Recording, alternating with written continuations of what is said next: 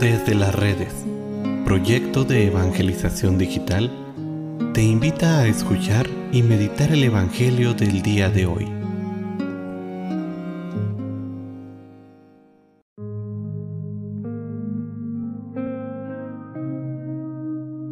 El día de hoy, viernes 20 de mayo, escuchemos con atención el Santo Evangelio según San Juan.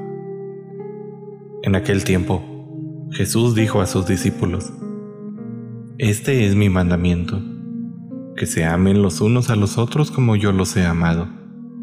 Nadie tiene amor más grande a sus amigos que el que da la vida por ellos. Ustedes son mis amigos si hacen lo que yo les he mandado.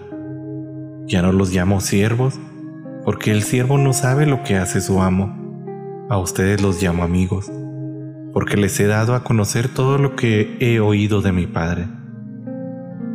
No son ustedes los que me han elegido, soy yo quien los ha elegido y los ha destinado para que vayan y den fruto y su fruto permanezca. De modo que el Padre les conceda cuanto le pidan en mi nombre. Esto es lo que les mando, que se amen los unos a los otros. Palabra del Señor. El amor cristiano tiene una característica muy particular. Debe de ser semejante al de Cristo. Jesús en este Evangelio no deja lugar a dudas de cómo ha de ser nuestro amor. Ámense de la misma manera en que yo los he amado. Entre las notas que nos pudieron ayudar a entender y a vivir este tipo de amor, quiero hacerte una propuesta. El amor de Cristo fue un amor solidario.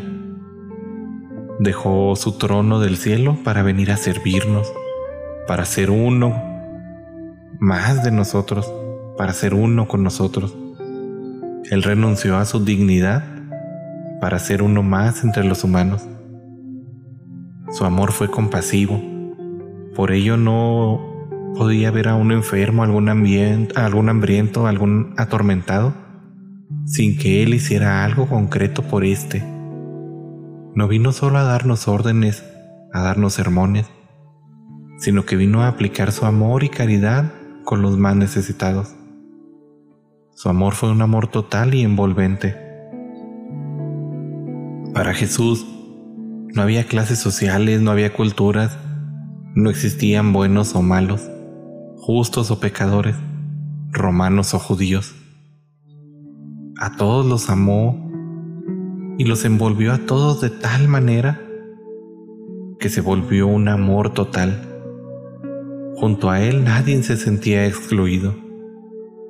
Si verdaderamente queremos cumplir con este mandamiento de Jesús, de el amor, nuestro amor ha de ser también de esta manera un amor solidario, un amor compasivo, un amor total, un amor que todo lo envuelva, un amor que todo lo comparta, un amor que nos lleve a entregarnos por nuestros amigos, un amor que nos ayude a ser mejores personas, que nos ayude a caminar, pero sobre todo, que nos ayude a llegar a la santidad.